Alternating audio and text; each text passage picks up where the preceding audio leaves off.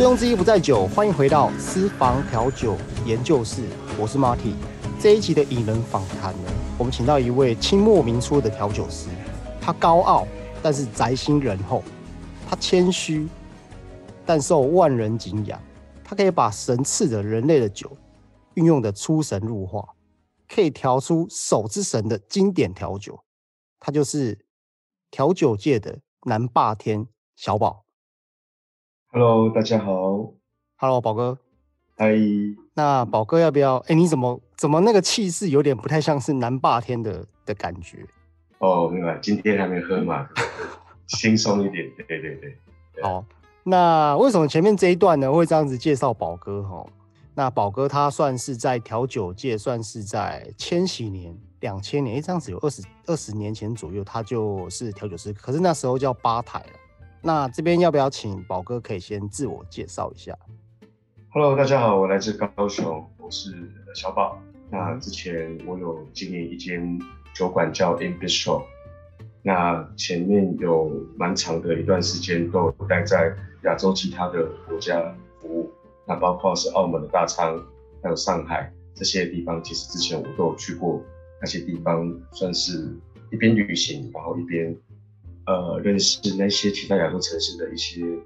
饮酒文化，还有当地的客群跟人、人文的部分这样子。现在主要是 n b a 最近刚结束掉，那我刚好也在家里面这段时间在做一些资料啊，然后跟一些算是自我充实这样子充电一下。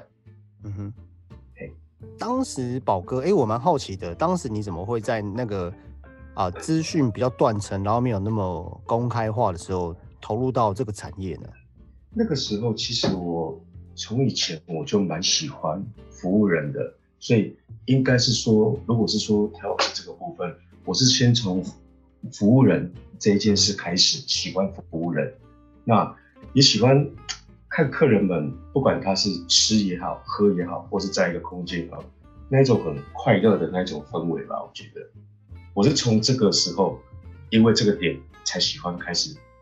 待在现场去服务客人。那当然，那个时候资讯比较落后的时候，所以其实，在当时候的时代，其实我们就是有什么，我们就学什么，因为那个时候的商业环境，其实就是一个算是一个旧时代跟新时代的一个交界处。嗯嗯，哦，所以喜欢应该讲说喜欢服务业，喜欢餐饮，喜欢人群，这样是吗？是是是。好，那看来今天有很多的。故事可能是冷知识，或者是其实哎、欸，现在比较年轻的调酒师不知道的早期的一些文化。好，那我们节目开始之前呢，都一定要来喝上一杯。今天宝哥有没有准备一杯酒还是调酒？待会我们可以边喝边聊。好吧，那今天这边我手我我身边最多的其实就是威士忌，所以我今天就喝威士忌。那呃那。我自己其实平常蛮喜欢一些气泡类的东西，那尤其是那个 whisky highball。OK，所以今天我们就喝 whisky highball 是一个比较轻松的这样，比较愉悦的感觉。OK，那你的 whisky 你有自己，你家应该蛮多 whisky，你有没有选比较自己喜好的？如果是一般我们轻松喝的，其实调酒师下班都喝的很简单。说真的，有些调酒师其实上班要喝很多复杂的味道，所以其实在家喝真的真的在家喝，或者是自己轻松喝，有没有？要么啤酒，要么就是 whisky soda。那我自己偏好比较轻松，可能就黑牌或者是野火鸡 bourbon 这样子这两支。那我今天是选择那个黑牌 Black Label。为什么会选择黑牌呢？它其实算是，因为其实不是所有的威士忌都适合做 highball 啊。那这支酒来说的话，嗯、认同。对，那它的中尾段哦，说真的，就像一台汽车、一台摩托车，你的尾数要拉得够长，它才有办法做 highball。或者一稀释下去，其实后面就没什么味道。那、okay. 那 Black Label 这一支，其实它因为又它的尾巴又带有一些西海岸的一些烟熏味道，所以其实它突然拉单的时候，就会呈现出一个不同的味道，而且不同的一个层次感觉。其实像我自己，哎、欸，真的有时候上班真的太复杂了。然后下班在家里，我自己自己本身要么就威士忌纯喝，要不然就做 highball，然后不然就喝啤酒。两个东西吧，大部分都两个东西。哎、我我自己也是这样哎、配个咸酥鸡什么，不会说啊在家里，因为这跟厨师一样嘛，厨师有时候哎、上班嗯就很累了，然后在家里就懒得煮这样。对啊，就是回到一个饮酒的一个比较单纯的，就简单来说就是 choice 嘛，我们 choice 好，嗯，其实，在 blend 的这一块其实不用太复杂。对我个人也是这样。OK，好那我们就开始边喝边聊。那我前面有提到呢，其实我在我的这一季节目啊，其实访问蛮多就是酒吧的创办人、调酒师或者酒商。但是呢，如果真的在这前面相较下来啊，在职人精神这一块，我想应该是目前应该是宝哥是最有资格的，因为你从两千年就开始进入到这个产业。那刚刚前面有聊到嘛，因为其实大部分的调酒师或者是产业的人员，他是有服务的热忱。那我就比较好奇，你在南部的这些市场，其实你这样一看也起起伏伏，你也看了二十几年，包含这个花式调酒啊，或者是从早期比较 low 一点点的文化，到现在有做精致调酒，跟手摇饮一样。我就蛮好奇，说早期高雄的酒吧跟现代这个酒吧的文化，这二十几年来有没有什么是比较有趣的，或是早期你看到什么样的酒吧的趋势？其实认真来讲哦，高雄我要开始有所谓的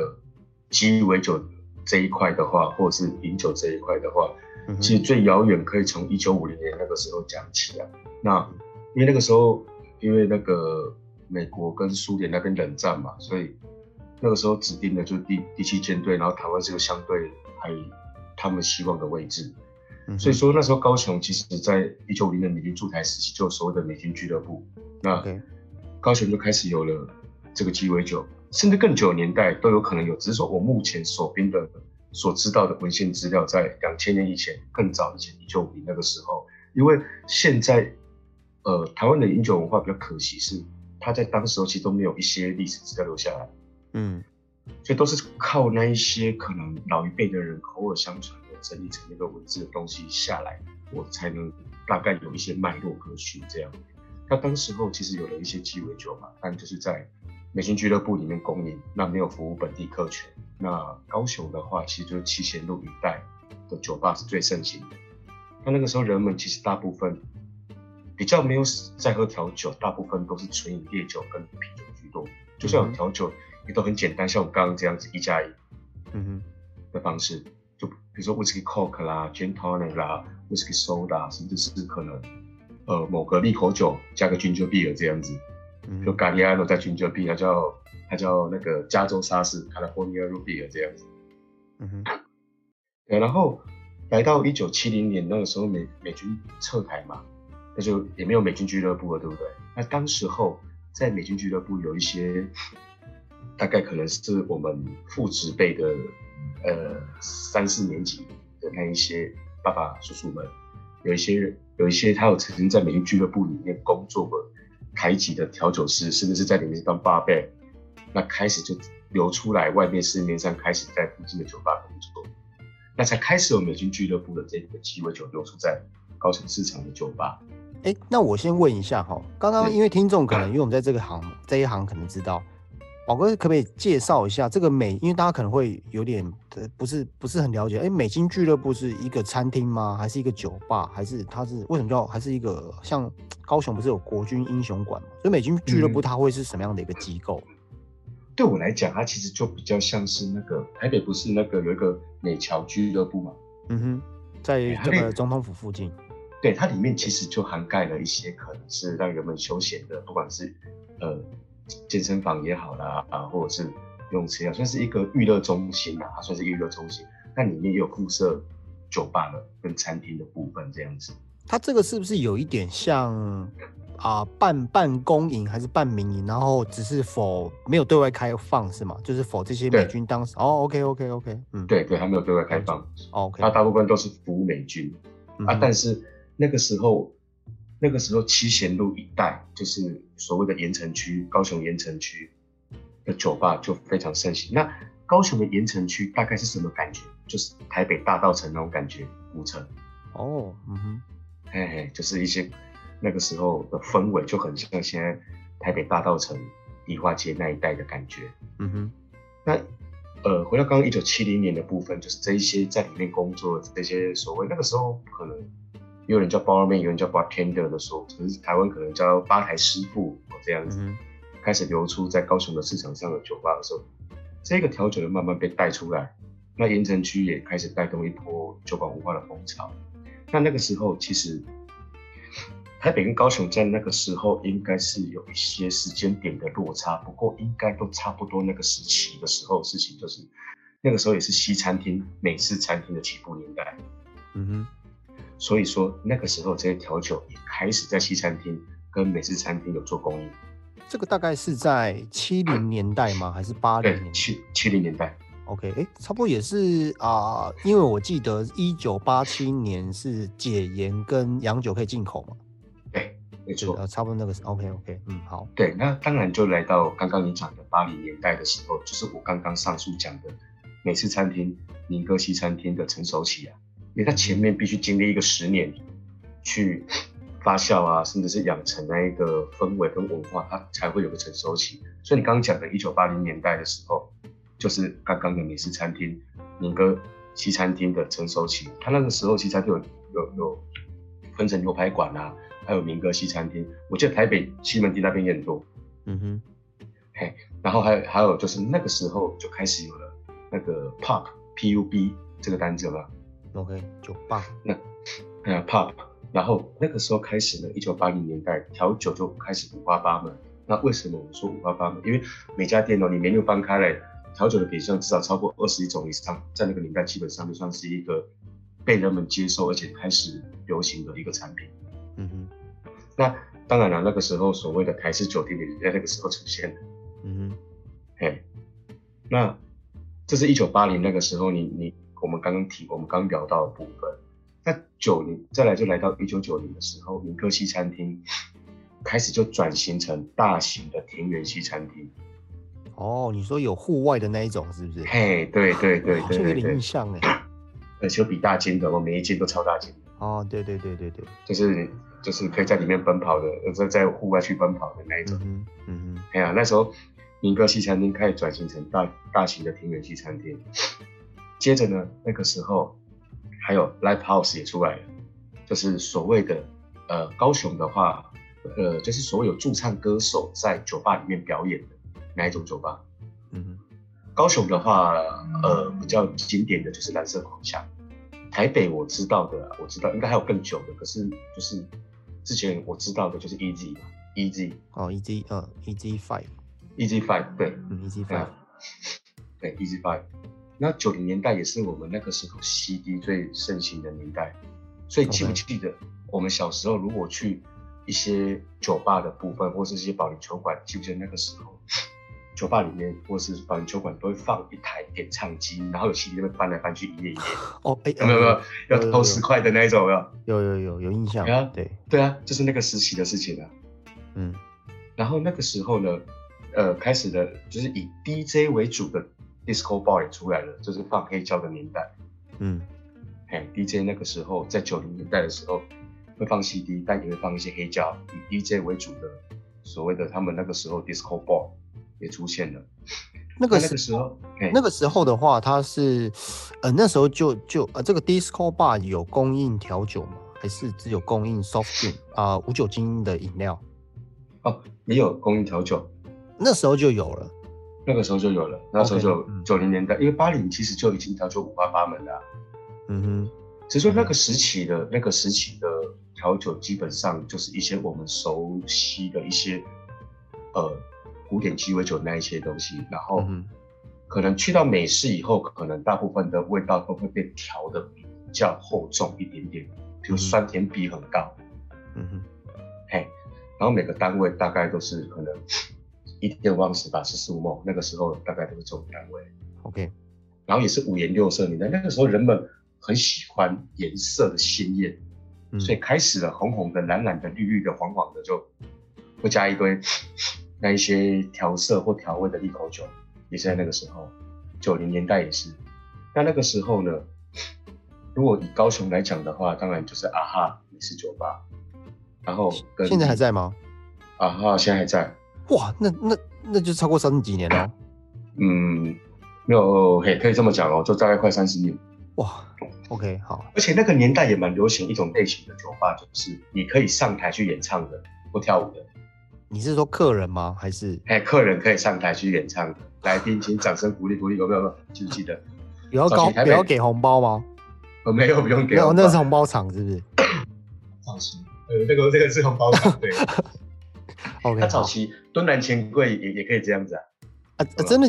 敦南钱，你哎，你有在，你有之前有在北部待过？有，我在北部待过。那时候敦南钱柜好像某一层楼也是可以，就是客人上去唱歌的。啊，这些我们去看一些九零年代的一些港片有没有？或者那个港片，其实都会发现都有这样的一个氛围。嗯嗯，对对对，有。对啊，那个时候就是也是别五十八，然后喇叭裤啊，然后阿狗狗啊，那个年代就是蛮流行的一个那个那个年代。嗯哼。那当代人们其实习惯饮饮酒的方式，我大概大概了解了一下，问那些老一辈的，他们告诉我。那个时候，他们蛮流行的三种和调酒台式调酒的方式，就是啤酒加番茄汁。哦，诶，有一杯诶，是叫什么红眼，对不对？这是 Red Eye，对，Red Eye，对。然后第二个呢，绍兴加话梅，呃，干燥画面直接泡进去。哎，对，干燥泡绍兴加话梅。这个是宝哥，你刚刚提到在这个这些啊 disco 跟 pub 里面在卖的。还是居家 那那个那个年代的居家调酒，没有他们在酒吧也会这样喝哦。哦酷，所以以前酒吧有卖绍兴酒。他有的，对他有的，他可能西方的酒喝不习，洋酒喝不习惯，有时候会喝这些东西。OK，好，所以酒吧也是有供应。对，也是有供应啦。因为那个时候我们去看我们小时候吃那个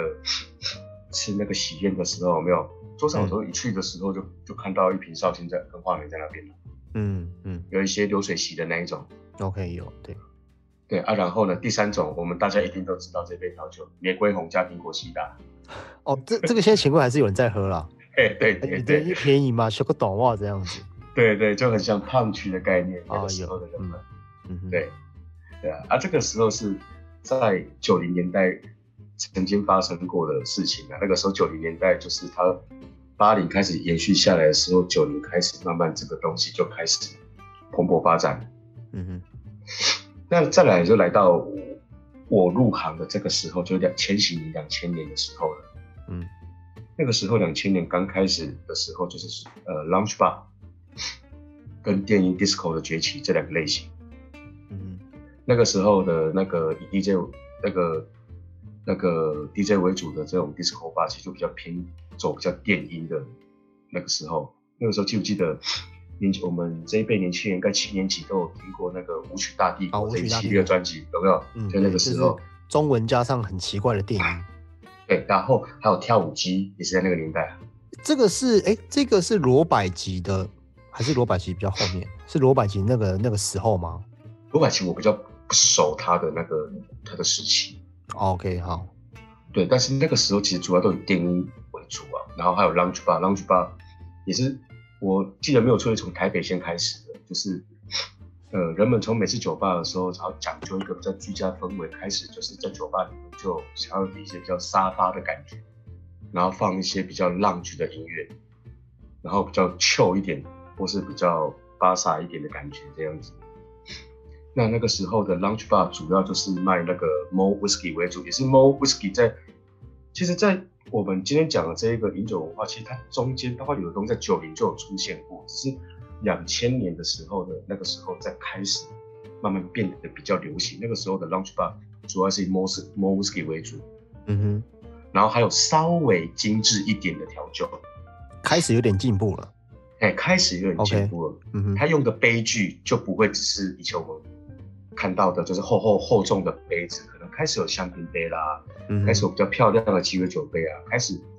东西比较不会，呃，就是插的像盆栽一样啊，然后上面再一根小伞之类的这样子，对，就开始就走稍微比较再简约一点点的感觉，嗯，所以你会发现，其实九零年代流行的鸡尾酒大部分都很 T P。哦，OK OK，哎，我记得那时候也是差不多，那个时候是伟克商人，对不对？维克商人有来台湾驻点，也是，是不是差不多也是那个时候？是，没错。OK，好。而且那个时候人们那个年代，人们就最喜欢在一杯酒里面加超过十几个材料，那最著名就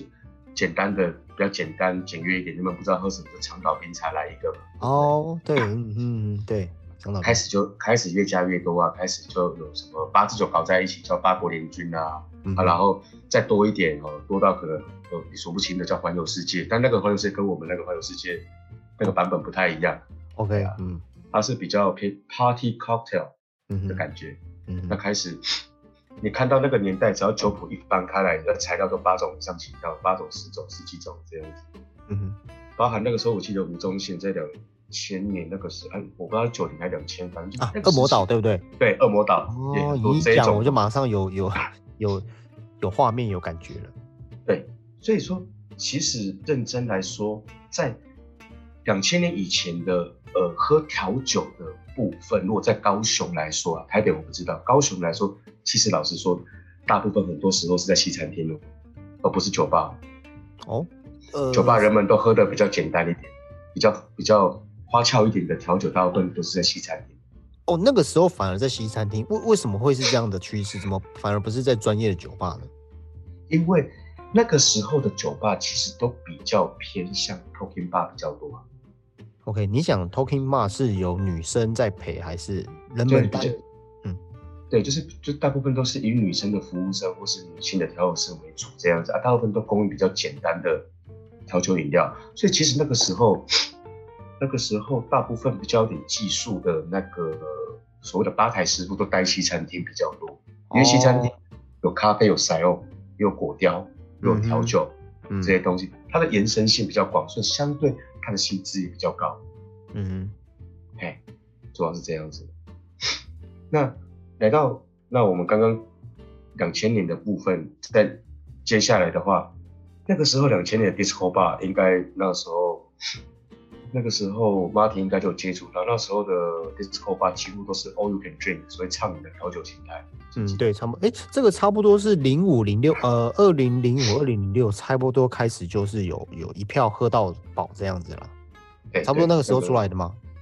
对，那个时候出来。？OK，嗯，对，两千年其实就，有了。我就差不多那时候入行的，对，啊，两千年其实就有了啊，只是说它大概是在两千零五零六的时候是比较多一点点。OK，那两千零五零六 disco bar 出来的时候，同时间哦，它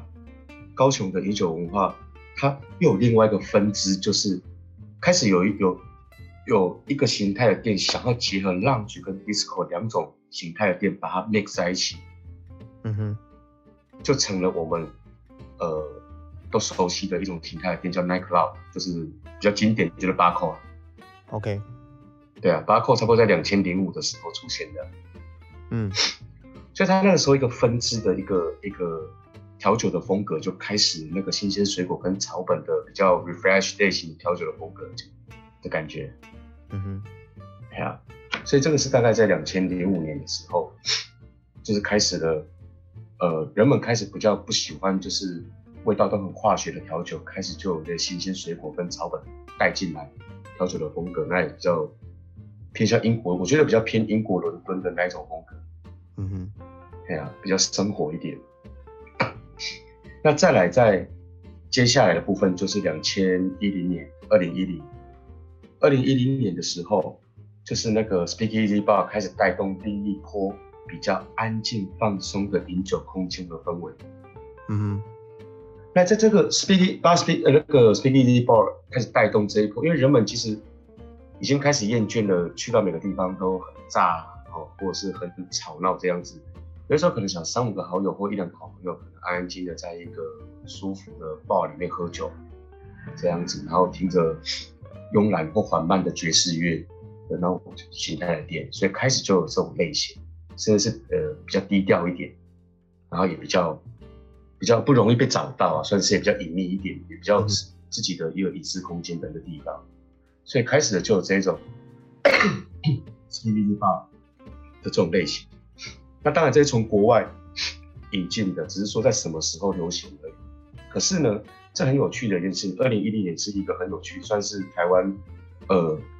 就是我们属于我们这一辈的呃餐饮人的第一个调酒的黄金年代。认同，开始开始要要那个了，因为呢，在这个时期呢，这一种类型的店开始会添加那个调酒师个人风格的元素。嗯哼，那也是所谓的呃商业调酒比赛进入成熟期的阶段。嗯哼，那么差不多是 World Class 也在这个时候。哦，对对，World Class 我记得第一，我记得第一届是二零零九年了，在台湾。对，没错。哎呀，啊，如果说用十年来当一个分界点的话，其实这个时候，因为开始了有了有了有了这些商业调酒比赛之后，调酒师开始会去比赛嘛，会去比赛，你会跟很多不同城市的呃调酒师交流，开始资讯就变多了，开始嗯。哦就会拿回来自己店里面的客人做分享，嗯哼，哦，开始就会经开始就会吸收一些不同国家的调酒风格，然后也是慢慢的就是在调酒师的这一个所谓的个人特质的部分，就会占那一家店蛮重要的一个百分比的元素，也是在这个时期。那当然了、在二零一零年还有另外一个东西也慢慢开始在酝酿，就是所谓主打晚餐跟喝酒一起结合的餐酒馆，也在这个时候慢慢开始酝酿。哦，就是餐酒搭嘛。对，OK，可是这个这个餐酒馆对我来讲哦，其实如果如果如果说以我目之之前在高雄看到，其实它也是截取我刚刚分享的那个不同时期年代的美式餐厅也好，田园西餐厅也好，呃，美式酒吧也好，lounge bar 也好，它只是把某个元素抽出来，再把它重新 mix 在一起。对我来说，那你看哦，像从二零一零年那到现在二零二零年，其实我觉得这十年的，像像像宝哥刚刚讲，他是啊，就是我我们台湾呐、这一个这个时期的啊黄金时刻。就我我我想可能二零一一零到二零二零这十年，其实啊有你刚你刚刚是从一九五零年代开始嘛，嗯嗯，我觉得这十年呢、超越过去这这个三四十年、五六十年所有的，应该讲说所有的技术、所有的这个科技、所有的餐饮业的成长，在这十年对吗？那同意，没错。那那在比如说好，我们今天来到二零二零，那最后在这个部分，你怎么看待现在酒吧的文化？现在其实哦，所有以前只是概念阶段的经营模式，已经在这个年代都被执行出来了。那我们可以看哦，它各种单一类型烈酒的主题型酒馆，都已经都都都已经在市场上被经营的很成功。不管整家店只卖清酒的，好整家店只卖威士忌的，嗯好没有？哎呀，只卖清酒，像 Perry 的八千八啦，嗯。然后 Soso 的 Side Bar，嗯。然后整家店只卖 Mo Whisky 的，好，我相信不管高雄或台北都很多，嗯。甚至甚至还有另外就是其实也是类似以前的餐酒馆，但现在这个时期可能就把它当成是一个跨界混搭类型的酒馆哦，OK，都有可能，嗯。比如说甜点调酒店也会出也有出现啦、嗯哼。Special Morning，比如说以前可能呃调老师可能很少跟西餐厨师在交流，在这个年代都会交流了，嗯对，开始会跨界合作了嘛，对不对？嗯开始啊，有一些比较更精致餐饮的那个 fine dining 的一些某一些元素，就会被放到酒馆里面来。嗯哼对啊，所以现在的在酒馆里面的餐点，它已经也是也是也是也是进化了啦。那消费者的饮酒目，这它这些所有以前只是概念阶段经营模式，在这个年代都被指引出来。那消费者的饮酒目的，已经不是只是单单在一家店，甚至是甚至是整个城市都有可能是你的小酒馆，City Cocktail，像或是像那个 What，它是 Bottle Cocktail，所以哦，它已经、嗯对，就是你你你可以把它当那个那个，可能把它当成是一个酒商店来看也可以啊，嗯哼。哎呀，酒馆，好、或酒商店都可以啊。那也因为今年疫情的关系，所以也开启了大家一些不同的思维，大家可能也会开始思考到，如果后疫情时代，包括之后，如果我们又遇到类似的状况发生的时候，酒馆它应该转型成什么样一个比较灵活或弹性的经营模式，可以在这个时候它也可以被经营下去。所以在二零二零算是接下来二零二零到二零三零，我认为就是它会走向一个比较分众的极端市场，就是以人为主的，跟以所谓的呃机器也好，或者是说所谓的机呃工厂模式、规模经济的类型的的酒馆都会出现。那像你刚刚有提到说，哎，这个话题我蛮有兴趣的哈。像你刚刚有提到说机器人，其实我自己写了一篇部落格，那我也在想说，其实很多你看待整个商场、整个 AI 人工智慧这一块啊，其实啊，在国外啦，像我举个例，比如说像在我其实，在五年前我就发现我去新加坡，那新加坡跟马来西亚的机场的麦当劳呢呃的点餐。已经已经已经没有了，就是它是它是四台面板，你可以自己点。台湾其实差不多二零一八年的时候就就开始了，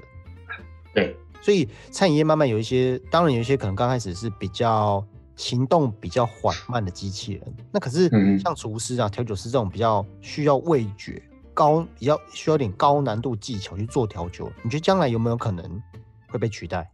其实我觉得现在的餐饮业已经是从。贩售商品的那个时代慢慢蜕变成整体的消费体验，那消费的目的的百分比越来越平均，已经不是在买一杯调酒哦，甚至是空间各方面，包括你的商品也好，人也好，服务也好，都会是在这整个体验里面。那它的消费的百分比也越来越平均。然后您刚刚所说的那个部分，做酒的部分，我们已经从一个单一工艺变成。慢慢偏向整体设计，对不对？嗯。那所有以前呢，我们必须练习很久的一些技术，已经逐渐都可以计算出数据参数，复制给机器执行。那达到商品稳定性跟接近原始设定的目的。好，所以如果单以技术这一件事情，以科学的角度，就是说它都可以从你最后的结果反推回去，你做了些什么事情，或者说你的融水量是多少，你的温度是多少。那把它复制给机器，它一样，它都有办法复制的出来。所以，我我认为，其实这些技术的部分，如果说要说呃科技的部分，其实他们相对的都有办法用 AI 的部分做到接近的成果。如果是以单一个单一个商品而言的话，是没有什么太大问题的。那如果那好，那应该这样子问，就是说。那你认为说你看待整个市场嘛？比如说你刚刚从一九零年到现在，当然我觉得其实台湾的调酒师是，我认为台湾的调酒师在国际上其实是算很优秀的，所以我们很多资讯都比比其他亚洲国家快。当然日本我觉得也是很优秀，只是说你对这个产业的了解度，包含你自己有创业，那 maybe 过了三十年、五十年，真的会有机器人出现，那你认为说这调酒师啊？这个职业的这个产业有什么是它不会被 AI 人工智慧或者是机器人取代的？嗯哼，应该如果是否人的部分，我认为人的情感连接和阅读顾客能力这一块是没有办法被机器复制的。嗯哼，因为机器是没有情感的，机器也不会不会去阅读顾客啊，可是人可以啊，因为人其实本来就是感性的动物，只是一直受着理性的训练的。嗯，所以我觉得。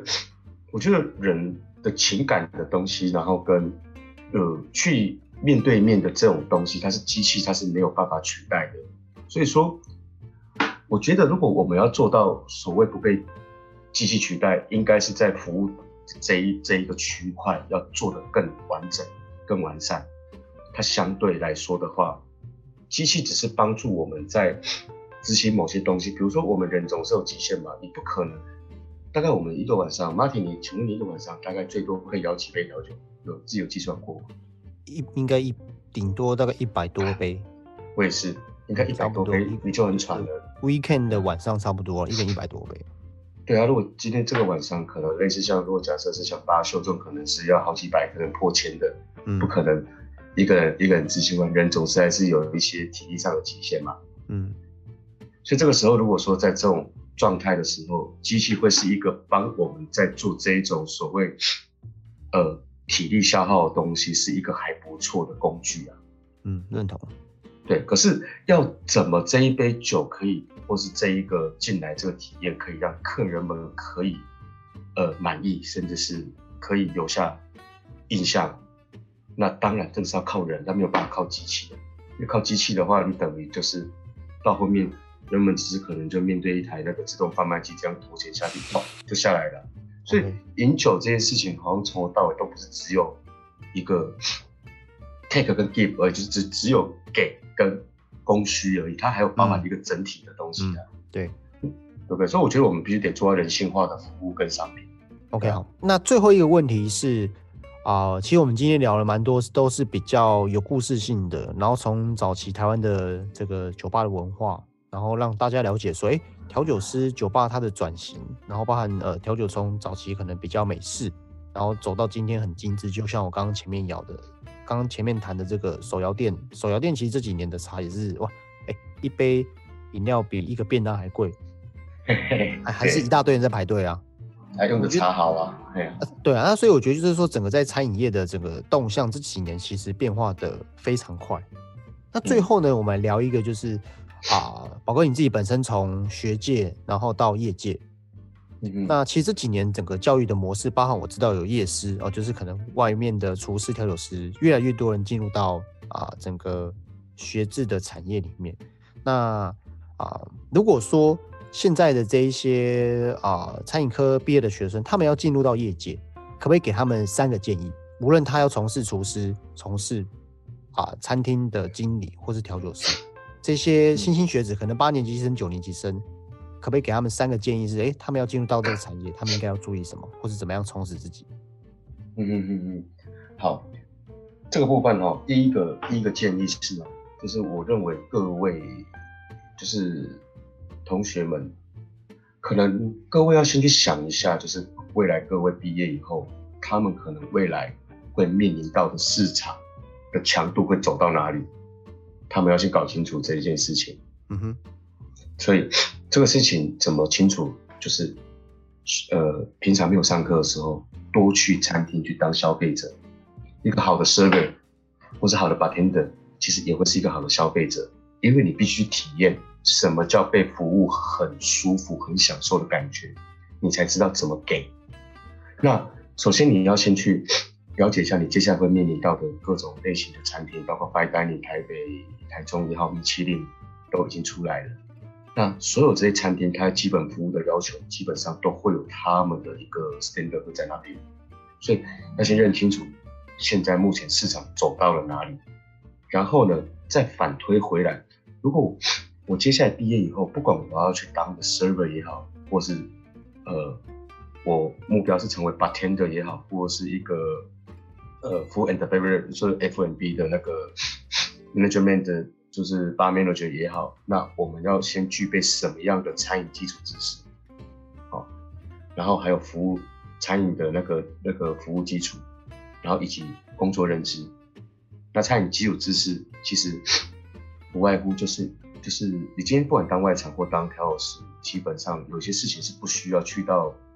商业环环境才要被人家教育的。你在学校，你每一瓶酒你都可以拿起来看一看。现在网络很发达，我们搭 Google 基本上是长一样的。Google 一下这支酒来自于哪里，它是用什么做的。你可以不用去到商业环境，就是各位所所谓讲的业界，要可能今天一上班的时候看到一瓶伏特加，我要先从我要先从耐力麦子先跟你慢慢讲，我请那一瓶清酒要从那一颗杜松子跟你慢慢教。就是商业环境，其实大家每天忙着要去 operation。呃，营运啊，然后跟竞争这个东西，有时候真的没有太多时间可以停下来教这些。有时候我们认为在学校你就应该知道的事情。嗯哼，好、哦，这是餐饮的基础的知识，然后跟服务基础，服务基础很简单啊，greeting 不难吧？就是看到人会微笑，会打招呼，对。然后今天客人进来的时候，我们该做些什么事情？客人入座以后，我们该做什么事情？托盘会不会拿拿的好不好？那同时间，假设在商业环境在忙碌的时候，有一些东西都可以提前去做一个自我训练，甚至是比如说举个例子，我们讲那个玩那个模拟餐厅的时候，常常是不是会有那一种，哎，A 外要点餐，A 要点酒，A 三要买单，A 四在催酒，同时又有电话响，但电话公司规定必须三声之内要接听来电，哎，又有客人上门了，同时六件事情，你怎么做？你的逻辑力，你的先后顺序怎么排？嗯哼，再来你的组织力，如果假设现场只有你一个的话，你应该怎么做？是可以在最短时间内完成这些事情的。嗯哼，嘿，那餐饮断层的最主要的主因跟未来会面临到的竞争淘汰机制，其实我会建议，就是还在学校的这些同学们，可以针对我刚刚讲的这个东西，可以先在学校先把自己先准备好，就是你可以不用进商业环境的时候，当了很久天兵才被人家慢慢的人家，不管是人家可能是用比较不客气的方式，或用其他的方式，对，那个都是没必要的。那个其实在学校，你都也可以可以先知道，因为。为什么找夜师？夜师也是去到学校，让各位同学们都已经知道，哎，现在商业环境人家在干嘛，人家在做什么事，这很重要，对不对？那你应该，你进来，假设，呃，要当我的一个基本的一个外场 server 也好，或是一个一个一个服务员也好，你你应该做些哪些东西才能够应付这样的客群？现在的消费者其实老师。跟跟您报告，其实现在消费者已经进化到有些时候是我们新一辈的调酒师或新一辈的外场人被他们追着跑，客人比外场专业是常有的事情。嗯，有没有？客人可能跟你讲啊，我要一瓶，举个例子啊，我要一个那一瓶那个阿布拉尔做的 h i g h b 然后可能外场搞不太清楚，哎，阿布拉尔是哪一瓶？好好好，啊，在你面前上面那一瓶啊。他就在你背后，他每天看着你，啊，你都不认识他，这不是怪怪的？嗯哼，对啊，就是我觉得就是这些基础的东西。当然了，商品它每年会一直不断的更新，可是基本的一些，比如烈酒知识也好，服务基础也好，服务知识也好，那拿到一瓶红酒该怎么服务，对不对？就是不要去到商业环境里面先当三个月天兵嘛。那这样子，当然在产业训练起来就会就会有比较疲惫，甚至是。服务的品质会参差不齐，就会产生断层了。嗯哼，因为现在我认为全台湾的酒圈这一块其实不缺老板哦，现在老板一大堆哦，一大堆啊，对啊，一大堆哦。现在其实最缺的是基础餐饮人才，不是缺中高端，现在不缺中高端人才。嗯哼，因为我们这一辈人都已经上来当老板，甚至是当集团里面的那个高高端经理人，其实都都已经都上来了。但是，这就是所谓的第二代、第三代这一块，好像还没衔接起来，所以这一段会是未来十年我们要很努力的的方向。那刚刚我也刚刚也分享了一件事情，就是如果假设你是要去以人为主的人人本服务为主的店，那当然你都要做好这些准备。那当然，另外一块，如果你你想走 AI，那就干脆一点，就是往机械化的那一块去走，不管是预调好的，好，呃，那个 RTD 嘛，ready to drink 那一种，那种 bottle cocktail 也好，或用拉的鸡尾酒一样，那个也是要，那个也是也是要专业知识啊，对不对？就是说，各位到底未来想要成为的是，呃，应该说要成为什么样的人还太早，应该说想要进入什么样的一个环境，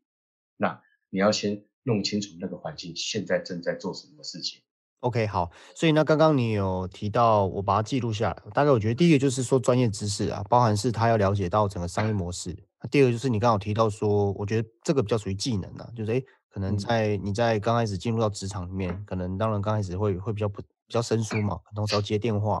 同时可能需要服务客人，同时需要出品这些 cocktail。第三个我觉得还是回到宝哥从头到尾，呃，这整集采访里面提到了一个重点就是热忱，